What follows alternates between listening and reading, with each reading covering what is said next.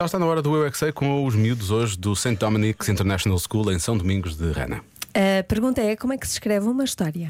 Eu é que sei, eu é que sei, eu é que sei, eu é que sei. Vocês sabem como é que se escreve uma história? Com papel Boa. e caneta Vai buscar. e um título. A fábrica faz os, os livros reais. Nós primeiro temos de fazer as imagens e depois nós não sabíamos escrever, podíamos afixar aos pais, só podíamos fazer só se não sabermos. Temos que escrever às vezes com personagens, mas às vezes sem personagens.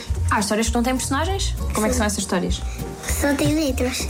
As pessoas Tem fi- letras. primeiro fizeram a primeira parte do livro e depois fizeram as páginas do livro. Primeiro escrevemos, depois nós desenhamos. Eu uma vez escrevi uma história, mas era quando eu era mais pequenina e não andava desta escola, eu não sabia Pois. escrever, por isso eu aficei a minha mãe.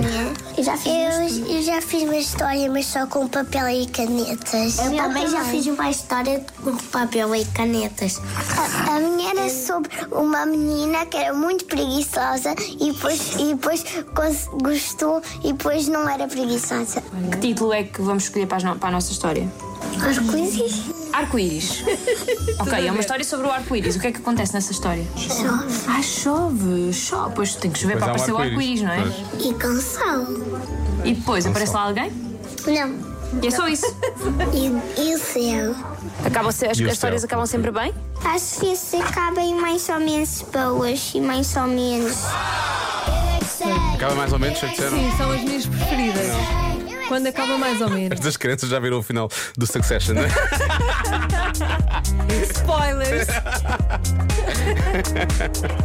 Eu não disse nada. Quem diz que aquilo acaba bem? Alguma vez acabou bem?